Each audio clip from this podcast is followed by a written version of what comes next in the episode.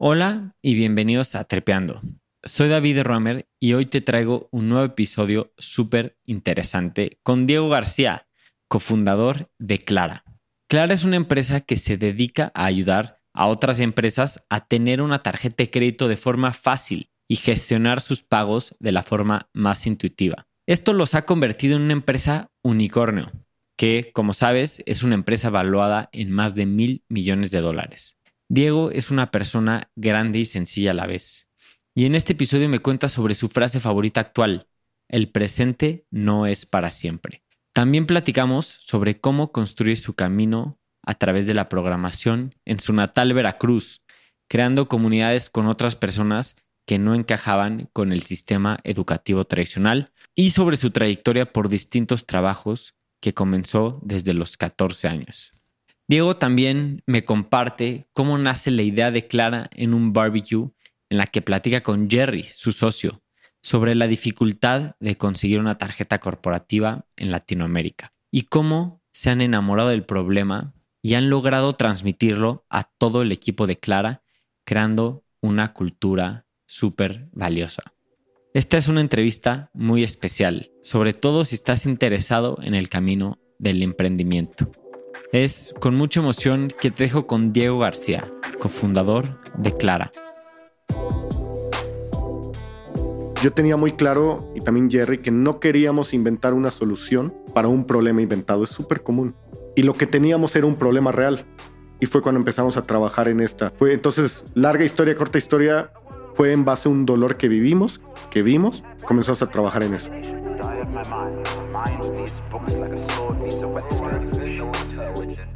Diego, bienvenido a Tripeando. Qué gusto tenerte en esta serie. Te agradezco muchísimo el tiempo. ¿Cómo estás? Estoy muy bien, David. Muy emocionado de estar en este programa, en este podcast. Emocionado por las preguntas que se vienen, por la plática, por, no sé, comentar un poco de todo lo que hemos pasado. Cuéntame, o sea, ¿en qué etapa de tu vida dirías que te agarra esta entrevista?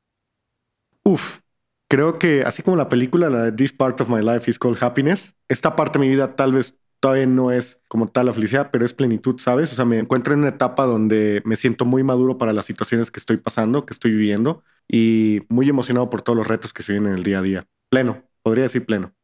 Qué interesante que es eso porque siento que mucha gente dice que no hay que aspirar a la felicidad, sino que hay que aspirar a sentirse pleno. ¿Tú estás de acuerdo con eso? Yo creo que sí, estoy de acuerdo, ¿no? O sea, la, la felicidad es a veces mucho, ¿no? O sea, mira, Ahorita estoy disfrutando todos los días de trabajo, me sigo emocionando como fue la primera vez que toqué una computadora. Para mí eso es plenitud, ¿sabes? O sea, disfrutar el camino como lo estoy haciendo en este momento. Diego, quería hacer una dinámica muy breve, que es hacerte unas preguntas que a ver si me puedes contestar en unos enunciados. Pero arrancando con esto, ¿cuál es tu historia de emprendimiento favorita, así en el mundo? Que aparte la declara, claro. ¿Histórica? Sí, histórica pues podría ser cliché como lo de Apple, pero en realidad soy muy fan de varias historias, ¿no? Soy muy fan del lado de ciencias computacionales, las historias que pasan detrás, no tanto la historia del empresario, del creativo, de esto, aquello, sino todas las historias que hay detrás, las peleas, todas las ciencias computacionales, las discusiones de computación que hay detrás de todas las grandes empresas. En este caso en específico, me he dedicado mucho a leer, hay sitio que se llama folklore.org, donde hablan de historias de los programadores, de la gente que no ves, ¿sabes?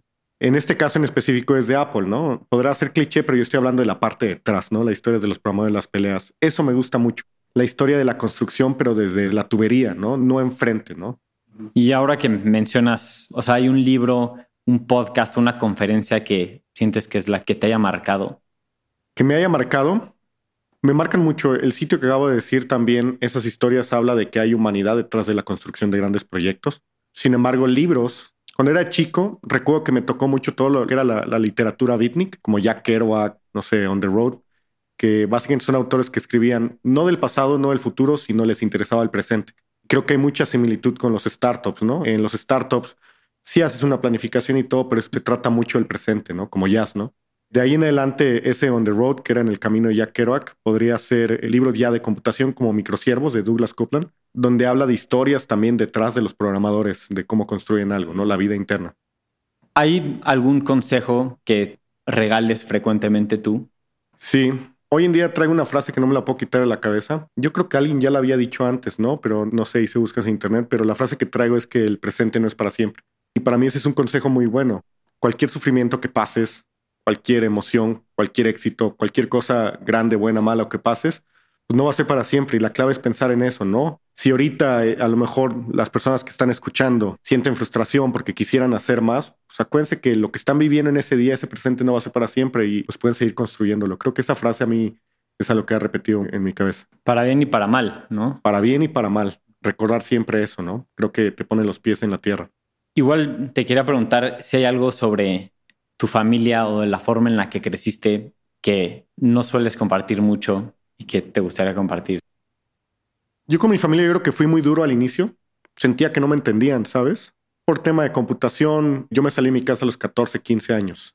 Eso yo creo que debe haber sido difícil para mi familia. Hoy en día ya lo entiendo, ¿no? En esos años me contrató una empresa. Eran otras épocas, ¿no? Pero creo que haber sido muy difícil para ellos y yo lo entendí tarde, ¿sabes? Lo entendí hasta después qué tan difícil haber sido para ellos. En esa época, no sé, o sea, creo que todos hemos pasado por ser arrogantes en algún momento de nuestra vida, pues era joven, pubertad, imagina empezar a ganar dinero, una empresa a lo mejor que te pone un departamento para que hagas proyectos de computación, entonces creo que esa historia me tiene muy marcado, ¿no? O sea, cuando me salí de mi casa y pues eso, ¿no? Creo que eso ha sido bien fuerte y fue algo que me construyó. Wow, no, pues creo que retomaremos ese punto. Nada más te quería terminar preguntando en esta dinámica, ¿qué libro estás leyendo actualmente? Actualmente no, siempre escucho estas entrevistas, ¿sabes? Todo el mundo saca libros así de Horowitz o esto o aquello, saca una literatura fuertísima te voy a ser honesto, es muy difícil leer cuando estás emprendiendo, ¿no? Es muy difícil leer, todo el tiempo estás ocupado. Particularmente yo he estado leyendo muchos cómics, novelas gráficas. ¿Por qué? Porque son fáciles. Sí, a veces quieres nada más digerir. Sí, quiero digerir. Pero novelas gráficas, la que acabo de terminar de leer se llama Day Tripper. No recuerdo los nombres de autores, son unos autores brasileños. La historia es en Salvador de Bahía y es alguien que escribe obituarios. El libro, que es un compilado de las historias que fueron liberando en varios periódicos, no recuerdo si New York Times o alguno de esos famosos populares, pero él escribiendo una historia, cada capítulo que liberan del libro es diferentes caminos que él pudo haber tomado en su vida. ¿Qué pasaría si, por ejemplo, alguien le dijo, hey, ¿quieres irte al país y no vayas a trabajar? Y esa es la historia que hubiera pasado. Son todas las facetas que pueden haber pasado. Y en todas termina algo especial que ya lo iba a contar, pero pues mejor léanlo, ¿no? Day Tripper. vamos, a poner, vamos a poner todo esto en la descripción del episodio. Tú eres veracruzano, ¿no? Soy jarocho. Eres jarocho. ¿Cómo empezó tu camino y tu pasión por la tecnología? Es difícil decirlo, pero comencé con libros primero como mitología, después pasé a cómics y de cómics en algún momento, en ese tiempo estaban las revistas de Linux, de sistemas operativos. Y creo que, yo creo que fue, me llamó la atención los colores, me llamó la atención algo y algún día que estaba comprando cómics, compré una revista que traía un disco. Ese disco era de Linux y fue cuando empecé a usarlo, ¿no? Creo que ese fue el inicio, pero donde ya donde, o sea, lo que a mí me gustaba hacer y lo que quería hacer, yo creo que fue una reacción a que mi papá y mi familia se cambiaron de ciudad varias veces. Eso me tocó en, pues te estoy hablando, 14, 15, que fue cuando me salí de mi casa. Pues yo creo que era un poco que era hiperactivo, era un poco a lo mejor de llegar a ciudades porque nos cambiamos varias de ciudad y pues no tener con quién salir. Y donde todo amarró, o sea, mi interés por la computación que estaba comprando revistas y revistas y revistas, fue cuando llegué al norte. Yo soy de Veracruz, Jarocho, viví en Cuernavaca un rato, después en Saltillo. Y llegué a esa ciudad, no tenía con quién salir, pues no, tenía amigos ni nada. Y busqué en internet un grupo de usuarios de Linux, de sistemas operativos, compraba la revista. Y fui, era muy niño, ¿no? Imagínate. Y resulta que eran pura gente del Simvestab o gente así de doctorado y maestría. Y la pasé muy bien. Entonces ahí como que ahí empezó a hacer clic, que me gustaba la computación. Ahí sentiste que pertenecías, o sea, que encontraste tu elemento desde esa edad, ¿sientes? Sí, y lo sentí. Fue muy natural. La verdad es que no quería hacer otra cosa más que estar pegado, aprendiendo. Y sí fue muy orgánico, muy natural. Desde ahí lo entendí. Y esto era, o sea, alguien en tu familia tenía idea de lo que estás haciendo en Linux y así. Sí tenían, pero creo que yo tengo muy grabado una anécdota que pasé ahí. Mi hermano tenía a lo mejor tareas, ¿no? mi papá tenía cosas del trabajo y un día llegaron y yo estaba como ido, ¿no? Porque había desinstalado el sistema operativo y todas las cosas de la computadora. Y pues la verdad estaba trabado, no sabía qué hacer y estaba instalando el sistema operativo y cuando llegué y me vieron así se infartaron, ¿no? Muchas historias similares pasamos, pero sí, eso, ¿no? Sé que tu experiencia universitaria es particular. Estuviste en la Autónoma de Nuevo León y ahí también creaste una comunidad de programación y de computación. Sí, ahí estuve un año. Te voy a contar un secreto, que yo creo que no es tan secreto para los que me conocen. Soy bien malo en la escuela. Bien malo en la escuela, bien malo haciendo exámenes, bien malo. Entonces no se frustren. Si ven que toda la gente que los MBAs o que la escuela o que las carreras no se frustran. Yo era bien malo, pero estuve un año ahí en físico-matemáticas, en ciencias computacionales. No sé ni cómo pasé el examen, pero pasé. Y ahí ese poco tiempo que estuve ahí, lo que pasó es que hice networking y conocí ahí a varias personas con gustos similares, ¿no? Sistemas operativos, programación, algoritmos. Era como una pasión así, pero desenfrenada, ¿no? Como la gente cuando el camino de computólogos y también de varias cosas, ¿no? Está muy vanagloriado la idea de ser bandas de rock cuando están en un garage, pero yo creo que es exactamente lo mismo para otras áreas, ¿no? En computación era lo mismo. Nos juntábamos a ver, aprender sistemas operativos, a enseñarnos programación entre cada uno y otro y ver películas de computación, los piratas Silicon Valley y otras. Y lo que terminó pasando es que de manera muy natural se creó una comunidad y esa comunidad terminó siendo como sin fines de lucro una organización que se llama Hackerspace Monterrey, ahí en Monterrey. Y lo que terminamos haciendo como todos nos iba bien más o menos en el trabajo, éramos un grupo a lo mejor seis personas, rentamos una casa en el centro de Monterrey y comenzamos a promocionarla. De hecho, llevamos ahí, yo conseguí por internet gente que grafiteara la casa con temas de robots, computadoras y llevamos libros de computación, compramos maquinaria de carpintería, entre todos nos cooperamos y lo que empezó a hacer es que se empezó a juntar la gente y gente y gente de Monterrey. Pues los raros, ¿no? Los punks, los misfits ahí iban ahí, los nets, ¿no? Iban ahí y se quedaban viendo libros, haciendo taller de carpintería, aprendiendo electrónicos, se acercaban a preguntar cómo hacían algo y se convirtió también en una comunidad, eso, una sin fines de lucro. Diego, la mayoría de la gente que escucha Tripeando son personas de 18 a 24 años y quiero retomar en este secreto que nos contaste. ¿Te sentías nervioso, frustrado cuando te saliste de la universidad? Como... No, pero puedo entender esa sensación. Yo ya hice las paces, ¿sabes? Con la educación hace unos años y creo que le serviría, si son entre esa edad, hacer las paces más rápido que antes, ¿no? Está bien estudiar la universidad, sirve estudiar a la universidad, sirve seguir en, un plano académico, pero también está bien si quieres intentarlo, o sea, por tu cuenta también está bien. O sea, los dos caminos están bien. Yo antes era un rebelde y decía, es que la educación es que esto y que aquello, ¿no? Yo creo que los dos caminos están bien. Sí, creo que, o sea, de hecho, el lema de Tripeando es Tripeando encuentra tu elemento, ¿no? Como para personas que están buscando qué es lo que les apasiona, ¿no? Y quería preguntar si pudieras darle un consejo a los jóvenes que nos escuchan sobre esto, ¿qué les dirías? Sí, puede ser muy cursi, ¿no? O a lo mejor hasta cliché, romántico también, pero la idea es que no están solos, ¿sabes? O sea, cuando yo hice la comunidad, empezó a llegar una persona a la comunidad así, ah, a mí me gusta la computación y soy bien bueno en la escuela, ah, yo soy bien bueno en la escuela. Entonces me di cuenta y a mí me sirvió mucho. A lo mejor algunos no van a poder ser una comunidad, pero no están solos, ¿no? O sea, hay muchísimas personas que probablemente piensen como ustedes, que se van a pasar un buen rato. No hay un complot en su contra, o sea, no son los más diferentes. Hay gente que puede llegar a pensar como ustedes y disfrutar el camino como ustedes, ¿no? Eso creo que es muy útil saber que no están solos. Vuelvo a repetir la, la, cosa que me ha repetido en la cabeza, ¿no? La traigo rebotando. El presente no es para siempre. Entonces, sea lo que sea que estén pasando, disfruten el presente en ese momento, ¿no? O sea, disfrútenlo, porque a lo mejor esa etapa que están viviendo ustedes a lo mejor no es así como definir, ok, ya los objetivos de vida, estructura y eso y planificación y, esto y aquello. Creo que esa etapa de la vida, yo la vi un poco rebelde, yo no estaba estudiando, ¿no? Pero esa etapa de la vida se trata de sumar experiencias. De ahí viene lo que les decía de los libros, ¿no? Se trata de sumar experiencias, experiencias que yo creo que va a servir en el tiempo después, unos años después, para el tema laboral. Ese seniority management viene de experiencias de vida, no viene de leer libros. Oye, ¿nos puedes contar tu trayectoria? O sea, armas esta comunidad en Monterrey y luego qué sucede de ahí.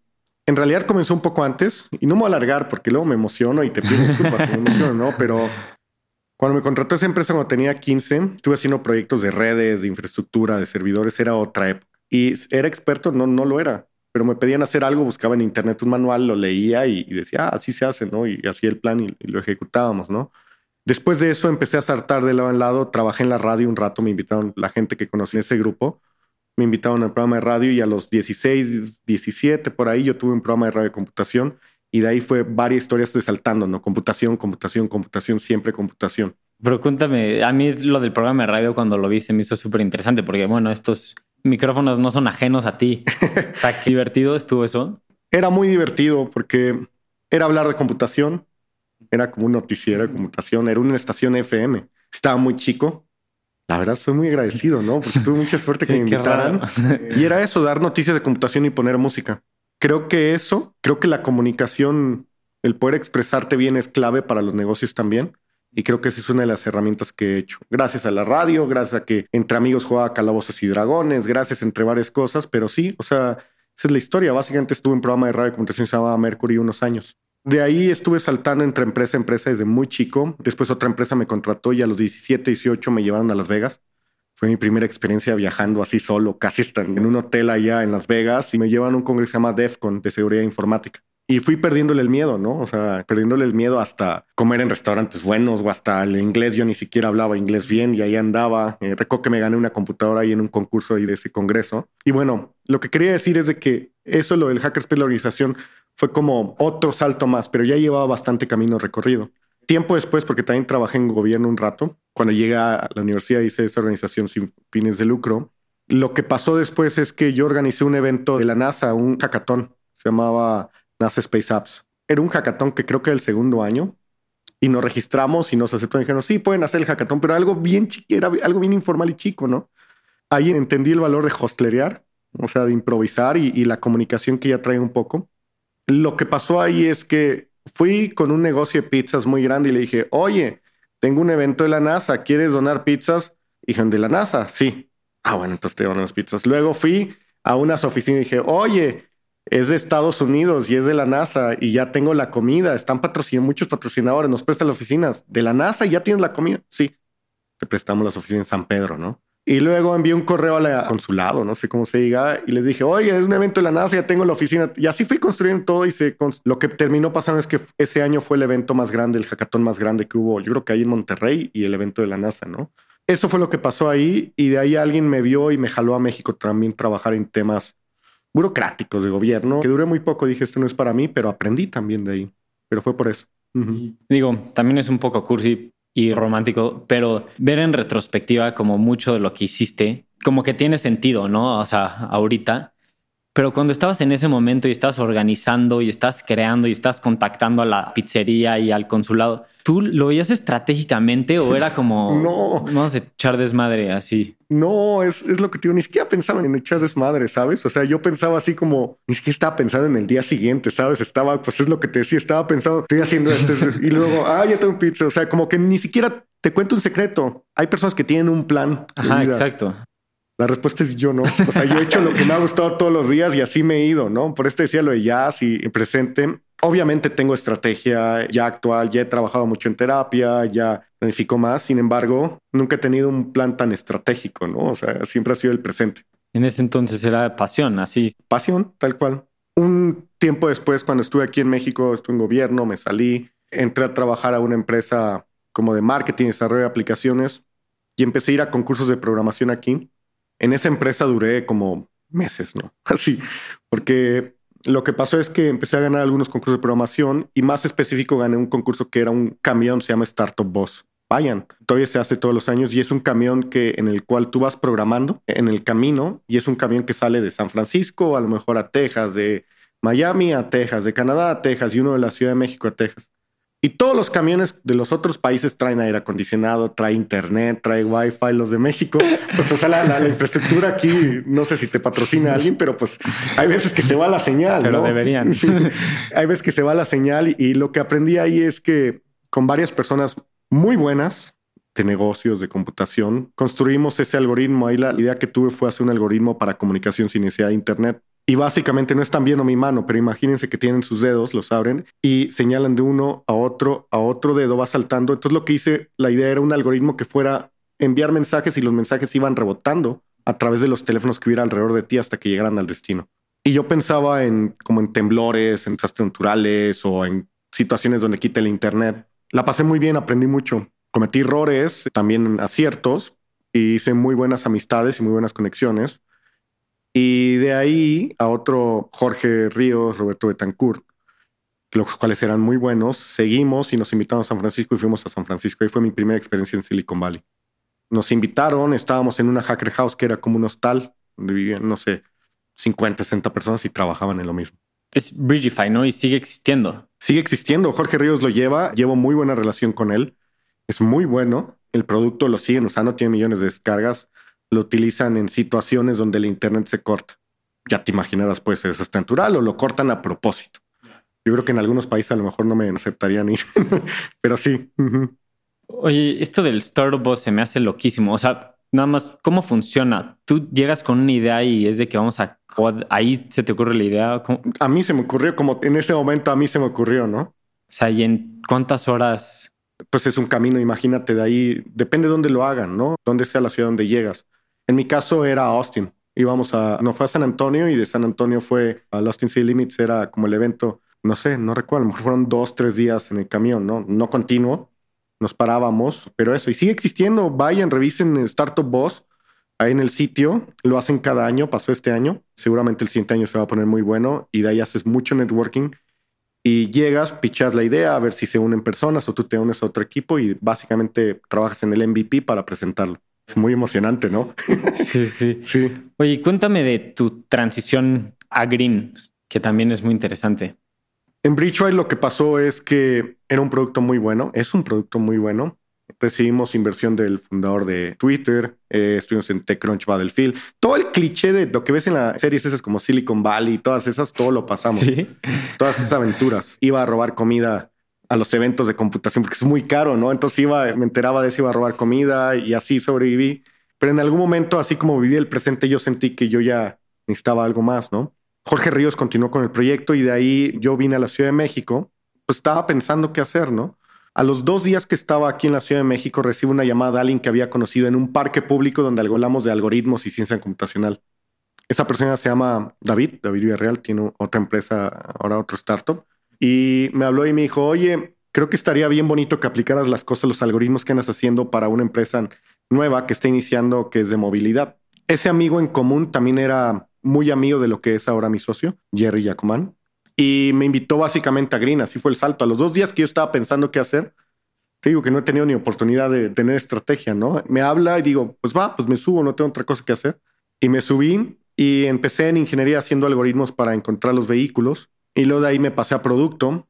Y luego de ahí pues empecé a llevar equipos de producto, ¿no? Con varias personas muy brillantes que había ahí y así fue, o sea, empecé ahí en Green, no fui de entrenador ni nada de esto, pero fui del equipo, puedo decir, de los que iniciaron, pocos que iniciaron ahí. Y pasé muchas aventuras. De México fui a Brasil y ahí me quedé un rato con Green, ¿no? Aprendiendo la cultura de Brasil, disfrutando. Y ahí fue donde empecé a escuchar historias también de hoy en día, lo que, el que es mi socio, ¿no? También historias muy buenas. Y sobre esta expansión de que estuviste en Brasil, sé que se cuenta mucho en este tipo de entrevistas que a veces los extranjeros, americanos, europeos, ven Latinoamérica como una región y como que todo funciona igual. Si lo metes a México, ya lo metiste en cualquier lado. ¿Cómo sientes esa experiencia o eso tú? ¿Para Brasil? O sea, para Latinoamérica en general, como... Creo que hay similitudes, sí hay similitudes. Mucho calor entre las personas, ¿no? O sea, como la jiribilla, como hablan, el calor latino. Pero sí creo que hay cosas muy diferentes en cada país, ¿no? Y lo que he aprendido en el paso del tiempo, lo que he viajado tanto ahí que pasé en Brasil con Green, ahora con Clara, todo lo que hemos construido, es que la inclusión es bastante importante, pero entender que la forma de pensar, la cultura, es muy diferente en cada país de Latinoamérica. Aunque haya similitudes, sí es muy diferente, ¿no? Y esa idea que muchas veces tienen y nosotros vemos cuando llegan a México, creo que es pareja. También muchos los mexicanos cuando vamos a otros países de Latinoamérica a veces podemos llegar a pensar que pues voy a abrir una empresa en otro país y va a ser muy fácil, ¿no? Y no, no, no, tienes que entender cómo piensa la gente, la cultura, la pasión, todo eso, ¿no? La música, el cine, todo debes de entenderlo para entender, o sea, para poder sentir empatía en el negocio, ¿no? Por ejemplo, en Brasil, ¿recuerdas algo que te haya saltado que dijiste como, wow, esto no me lo esperaba? Todo, ¿no? O sea, el Brasil es muy bonito. Es un reto también entenderlo, ¿no? Como cualquier país. Es muy bonito pero desde el idioma, ¿no? O sea, algo tan básico que dicen, ah, el portugués y portugués y portugués y portugués, pero ya cuando estás ahí dices, el portugués, ¿no? O sea, es una cosa. Aquí español, inglés, no, ¿verdad? Es una cosa y... Es enorme también, Brasil. Eso iba a decir. Hay veces, no lo considero así porque yo pasé bastante tiempo ahí explorando en mi socio, pero creo que hay veces que no tenemos noción de lo grande que es, lo tan diverso que es cultural, tan grande. Sabemos que es grande, ¿no? Ya cuando estás ahí, tú al revés, tú ves para ahí y dices, ah, a lo mejor es muy chico lo demás, ¿no? o sea, lo ves del otro lado, ¿no? A lo mejor inclusive en esas dices, ¿por qué el español, no? A lo mejor aquí es portugués, pues es gigante, ¿no?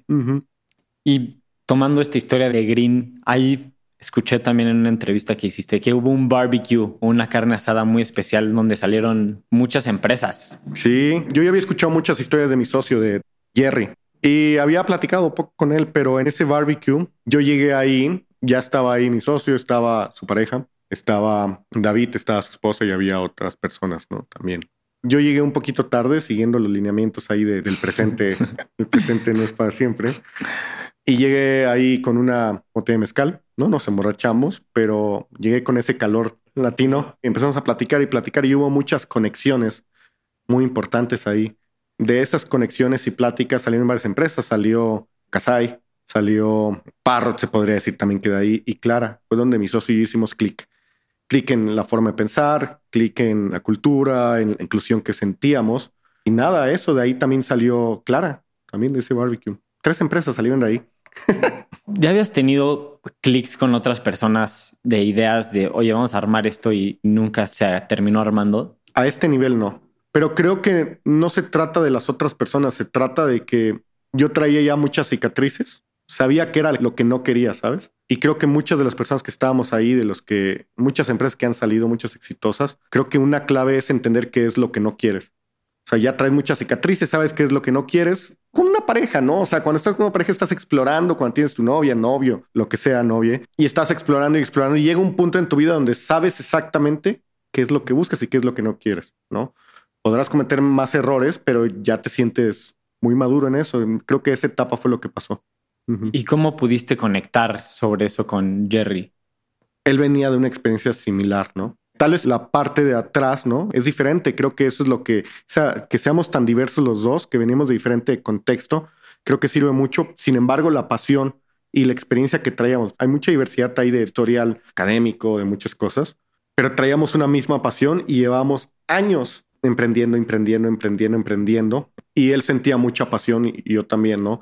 Por hacer algo, por cambiar, por arreglar cosas, ¿no? Y nada, eso, ¿no? Así fue. ¿Cómo sabías qué tipo de empresa querías crear? O sea, ¿cómo llegaste a eso? Lo que pasó es que en las empresas pasadas, Jerry y yo lo que vivimos fue justo lo que estamos resolviendo ahora. ¿Y qué estamos resolviendo ahora? Yo no hemos mencionado Clara, probablemente la sí, soy Clara. Yo trabajo. Hola, soy Diego García, trabajo en Clara, soy cofundador de Clara. Pero lo que vimos al momento de tener tanta experiencia entre Latinoamérica en varias empresas, incluida es la que estábamos trabajando los dos, que era movilidad, es que nos dimos cuenta que en Latinoamérica obtener una tarjeta de crédito corporativa era muy dolorosa para las empresas. ¿Ves los cadeneros esos de antro, no? Así los que están así los bouncers, ¿no? Los cadeneros, que cuando vas a entrar tienes que hacer fila y cuando llegas te ven de abajo arriba a ver si traes mocasines con dos circulitos, a ver si traes cinturón con otros dos circulitos, camisa bien arreglado y todo, y te dicen, ah, sí, tú pasas. Así se sentía similar, ¿no? O sea, obtener tarjetas de crédito corporativas en Latinoamérica era complicado, era doloroso para las empresas, los alentaba.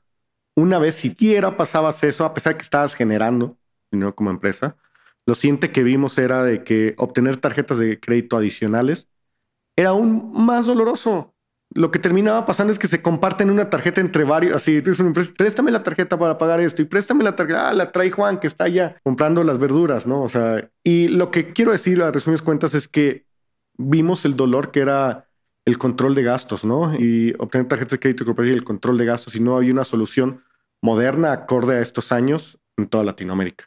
Pues ahí viene, ¿no? O sea, está, yo tenía muy claro y también Jerry que no queríamos inventar una solución para un problema inventado. Es súper común. Y lo que teníamos era un problema real. Y fue cuando empezamos a trabajar en esta larga historia, corta historia. Fue en base a un dolor que vivimos, que vimos, y comenzamos a trabajar en eso. Hasta este momento, ¿qué es lo que más te enorgullece de lo que llevas de Clara? La gente que trabaja aquí en Clara siente mucha pasión por lo que hace. Creo que esa pasión, o sea, esto no es un pitch de ventas, nada, contratar ni nada de eso, ¿no? Pero cuando Jerry y yo estábamos creando Clara, en base a las experiencias que traíamos, lo primero que hicimos antes de es programar, antes de historias de usuario, antes de modelos, lo que sea, nos pusimos a escribir la cultura. Nuestra cabeza decíamos, esto son los pilares de una empresa, ¿no? Y no son un pitch de marketing que te dicen, do the right thing para contratar a alguien. No, o sea, en verdad, son, no, sea, no, son pilares, ¿no? Y cuando los pusimos, a mí lo que me llena de orgullo, aparte de todos los logros que hemos hecho, y los fracasos y los retos y todo lo que hemos resuelto, es que esa cultura vive aquí. La gente siente una pasión por todo lo que hace. Y creo que cómo se ve reflejado esa pasión en base a la cultura, como lo hemos construido, que ha sido muy rápido todo, ¿sabes? Por ahí mencionan el unicornio más rápido de Latinoamérica, que esto, que aquello, 20 mil historias, ¿no? Yo atribuyo eso, aparte de que estábamos resolviendo problemas reales, en que la cultura, en que la gente siente una pasión y eso a mí me llena de alegría. Y ya hay otras cosas, como ver, por ejemplo, el nombre de Clara en Nueva York, en una pantalla en Nueva York. Eso es el plus, ¿no? Eso es para la foto para mi mamá y mi papá. sí, sin duda también ayuda. Y cuando estaban arrancando, ¿cuándo supiste que iban por buen camino, que lo que estabas haciendo tenía futuro? Mira, yo siento mucha pasión también, Jerry, todos los que estamos aquí, y nos apasiona vivir al día a día, ¿no? Pero donde empezó a hacer clic es cuando liberamos el producto. Empresas dejando a tarjetas de crédito que llevaban más de 100 años de existir o más de 80 años de existir, dejándolas por usarnos a nosotros lagrimita, ¿no? O sea, es como, o sea, nos están dejando usar a otros por usarnos a nosotros porque les está resolviendo problemas que probablemente nunca los escucharon, nunca, ¿no? O son instituciones tan grandes que para moverse es como un elefante moverse y es muy doloroso escuchar o moverse, ser ágil, ¿no? Y lo que nosotros ofrecimos fue eso, la agilidad, ¿no? Pues eso significa que literalmente se movieron por la solución, están solucionando algo. Correcto, correcto. Íbamos como tren sin freno, o sea, así íbamos rapidísimo nosotros, ¿no? Escuchando, iterando, escuchando, iterando, todavía. En este camino, ¿qué crees que ha sido lo más importante que han corregido sobre Clara? O sea, algún, ya hablamos de grandes virtudes con las que nació Clara, pero también estoy seguro que se han enfrentado a retos y a problemas, ¿no? Todos los días, todos los días. Sí hemos pasado retos fuertes, pero creo que lo que me gustaría mencionar es de que mantener la cultura es un reto. O sea, puedo hablar de un reto así técnico. Oye, es que la tarjeta dejó de funcionar. Oye, es que abrir Brasil, abrir Colombia, porque estamos en Brasil, Colombia y México, ¿no? Otro reto y este y aquello, ¿no? Mantener la cultura en hipercrecimiento, eso es bien importante y eso es un reto. Eso, ¿no? Hay veces que te tropiezas, hay veces que lo construyes, hay veces que escuchas. Creo que el reto es dejar el ego al lado y trabajar y escuchar, ¿no? Y echar a la gente, a los clientes y todo. Ahorita que están ya en una etapa increíble. Siento que yo veo clara por todos lados y se me hace una solución impresionante. ¿Qué sientes tú poder ayudar a pequeñas empresas, a México, a Colombia, a Brasil, a personas que jamás hubieran tenido acceso a una solución como Clara y que ahora la tienen? Fíjate que antes lo decía, siento mucha alegría, eh, siento mucha emoción, siento alegría, siento emoción, pero lo repetía casi como mantra que en algún momento ni te das cuenta, ¿no? Hace poco estuve en Estados Unidos, estuve en California y vi On the Wild, no sé cómo, cómo traducir On the Wild, salvajemente o ah. en, la calle, ah, así. Alguien usando Clara. Ah, ¿en serio? Sí. En California, alguien usando Clara y le dije, oye, ¿usas Clara? Y dice, sí, me la dio mi empresa y yo, así de, no me están viendo, pero así sonrojado y con las manos así. Ese mantra que me repetía de orgullo, felicidad, orgullo, felicidad, trabajo, retos, emocionante, ¿no? Resolver algoritmos, todo lo que sea.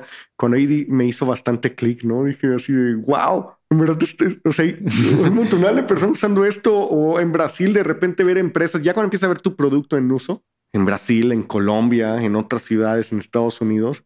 Y luego le pregunté, yo dije, ay, ojalá no, haya tenido una mala experiencia. Oye, ¿cómo te está funcionando?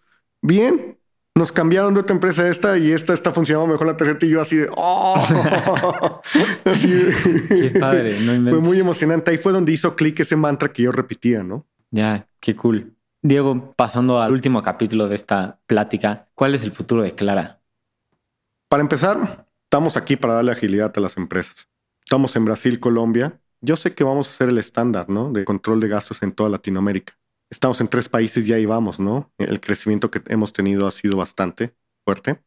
Para mí el futuro es ser el estándar de manejo de gastos cooperativos de tarjeta de crédito, no solo para empresas medianas, chicas, sino hay algo que está pasando ahorita que inclusive enterprise están pasando para acá, empresas enterprise, empresas grandes, ¿no? Son diferentes retos, pero lo que creo que va a pasar.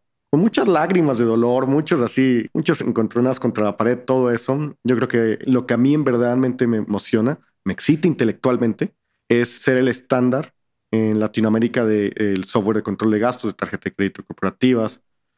Eso me emociona mucho, ¿no? Y seguir ayudando al manejo de las finanzas de las empresas, ¿no? Ya de manera acá más dijera, quiero ver más tarjetas en la calle. Cuando vaya a alguna tienda, quiero ver más gente usando eso. Como Forrest Gump, sentarme en alguna banquita y decir, ¿ves ese anuncio? Ese anuncio yo lo hice, ¿no? Sí.